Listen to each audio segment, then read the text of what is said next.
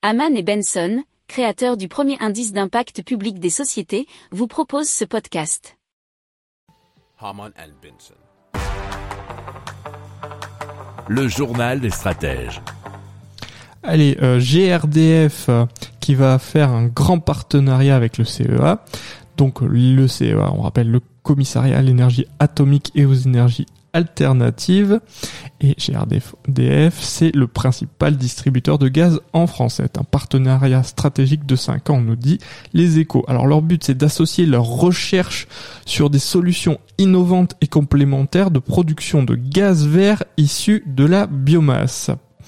Alors, ils vont travailler sur des méthodes de biométhanisation, de gazéification hydrothermale, qui permet de transformer la biomasse liquide en gaz renouvelable injectable dans les réseaux.